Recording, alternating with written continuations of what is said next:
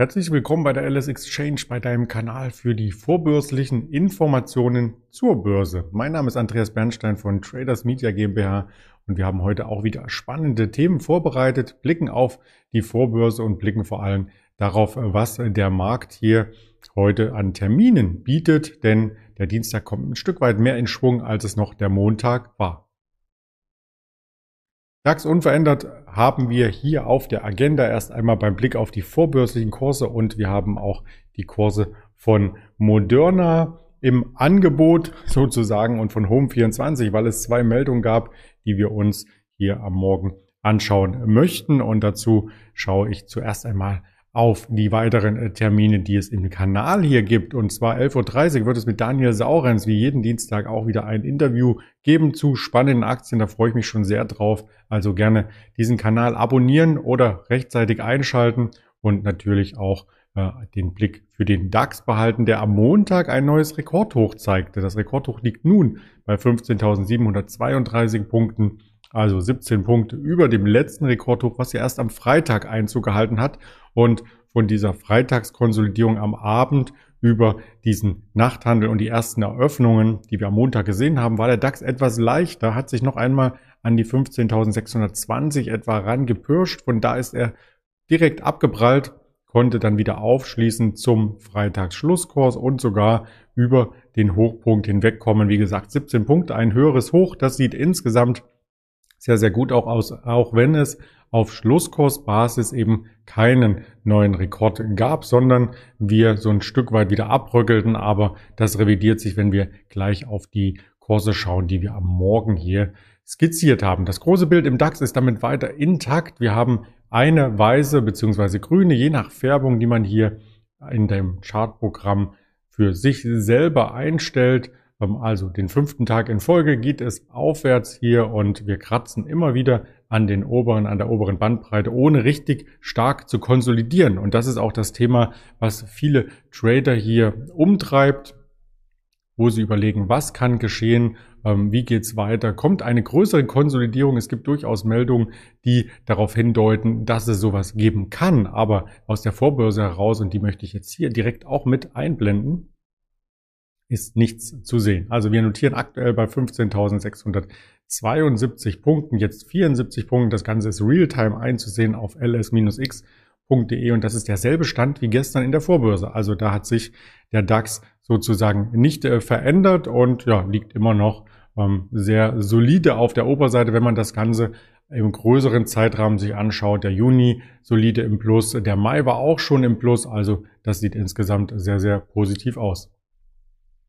Ich hatte schon angedeutet, dass wir über ein, zwei Themen sprechen äh, sollten, die uns beschäftigen. Das machen wir jeden Morgen und dazu auch konkrete Aktien, die hier ins Bild gerückt werden, ins Visier von uns Anlegern. Und der erste Punkt ist Moderna. Moderna, einer der Impfstoffkandidaten, hat nun eine neue Meldung herausgebracht, gestern bereits, die den Kurs beflügelte. Und zwar möchte Moderna die Zulassung für Jugendliche jetzt einziehen. Also nach BioNTech und Pfizer hat jetzt auch der nächste Pharmakonzern die Zulassung seines Covid-19-Impfstoffs angedient, also zur Überprüfung angedient bei der EU. Die Europäische Arzneimittelbehörde muss dem noch zustimmen. Die Studien haben aber gezeigt, dass das Vakzin hochwirksam ist. Also das heißt bald vielleicht keine Corona-Tests mehr in der Schule, sondern es gibt dann direkt die Impfungen und nach der zweiten Impfung, so wie es äh, quasi aktuell der Stand ist, dauert es noch zwei, drei Wochen, vier Wochen bei manchen Medikamenten und dann ist der vollumfängliche Schutz gewährleistet und dann fallen diese ganzen Tests vielleicht auch weg. Das ist die erste Meldung, die ich auch mit der Moderna Aktie hier begleiten möchte und zwar hat die gestern ein neues Allzeithoch gezeigt. Das Unternehmen ist ja erst an die Börse gekommen vor einem Jahr und nun stehen wir schon bei 181,57 Euro. Aktuell auch vorbörslich nochmal ein bisschen stärker und dieses fast schon Doppelhoch, was wir hier gesehen haben, um die 150, wurde jetzt aufgeweitet, also ist kein Doppelhoch, wurde nicht bestätigt als solches.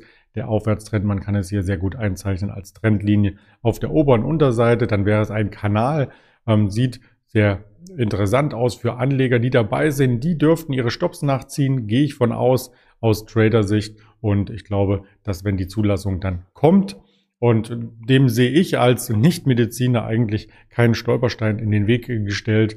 Dann wird die Aktie da auch nochmal umsatzmäßig von profitieren, weil ja dann entsprechend viele Jugendliche auch diesen Impfstoff nutzen werden. Das andere Thema, was ich hier schon mit andeutete, ist der Lieferengpass. Wir haben es bei Holz erlebt, wir haben es bei ähm, diversen Rohstoffpreisen erlebt, dass die Preise nach oben gehen, weil eben mehr Nachfrage als Angebot vorhanden ist. Und jetzt wird es auch im Möbelbau sehr, sehr knapp.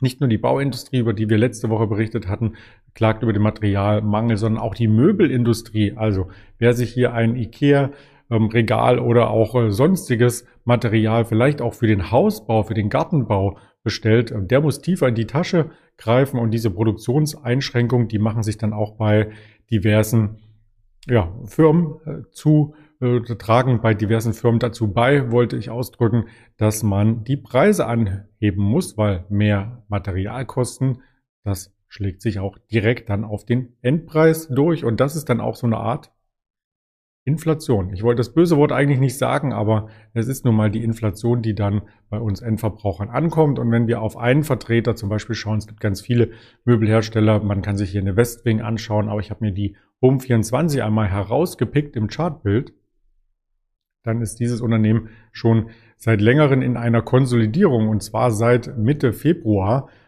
ist quasi von diesem Aufwärtstrend die Konsolidierung eingeleitet worden und ja, zwischen dieser 14 und vielleicht 17, 18 Euro pendelt die Aktie mehr oder weniger seitwärts. Wenn sie dann wieder über 20 steigen würde, das wäre ein technisches Kaufsignal auf jeden Fall, aber genauso ein Verkaufssignal, wenn wir unter 14 rutschen, also in dem Bereich die Aktie für jemanden, der daran glaubt, dass auch dieser Aufschwung von das Heim, das traute Heim oder das Haus nochmal neu gestalten anhält, auch über die Corona-Pandemie hinaus. Sicherlich einen Blick wert. Wie gesagt, gibt noch andere Anbieter, wie zum Beispiel die Westwing, die man sich anschauen kann. Und man sollte im Hinterkopf eben diese Rohstoffknappheit beachten.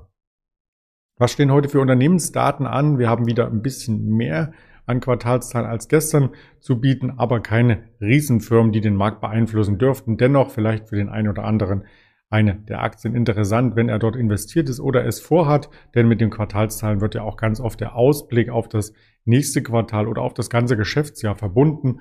Also durchaus ähm, spannende Unternehmen hier, die ich aber nicht, wo ich nicht eins herauspicken möchte, sondern einfach die Liste hier mit an die Hand gebe. Ebenso wie bei den Wirtschaftsdaten, da möchte ich auch die Liste mit an die Hand geben. Wir hatten aus Japan heute Nacht bereits die Leistungsbilanz und das Bruttoinlandsprodukt. Das war leicht besser als die Prognose aber dennoch negativ. Also die Wirtschaft in Japan schrumpft.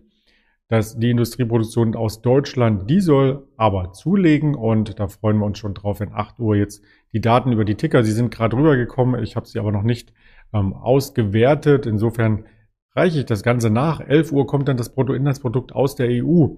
Das soll auch schrumpfen, leicht aber nur und ja, mal sehen, ob die Prognosen hier auch bestätigt werden. Ganz spannend, und das ist der Termin des Tages für mich, ist 11 Uhr die ZEW-Umfrage.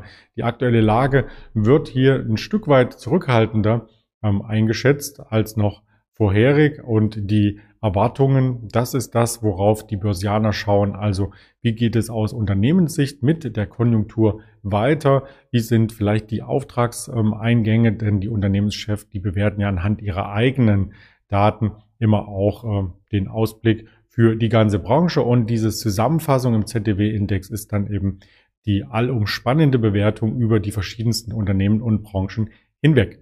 14.30 Uhr die Handelsbilanz aus den USA, ganz interessant. Import, Export, wie ist das Verhältnis? Und das sind die einzigsten Daten aus den USA, die heute veröffentlicht werden. Also da kommt der große Schwung an ökonomischen Daten erst zur Wochenmitte, zur zweiten Wochenhälfte vielmehr und dann wird es auch die EZB-Sitzung aus Europa geben, aber da gehen wir gern noch einmal morgen detaillierter drauf ein. In den verschiedensten Kanälen bei YouTube, Twitter, Instagram, Facebook oder als Hörvariante Spotify, Deezer und Apple Podcast. Das sind die Punkte, die uns heute Morgen ähm, interessieren und ich hoffe, du warst auch interessiert hier dabei. Kommst gut in den Handelstag und wir sehen uns dann mit Daniel Saurens gegen 11.30 Uhr wieder. Bis dahin alles Gute, dein Andreas Bernstein.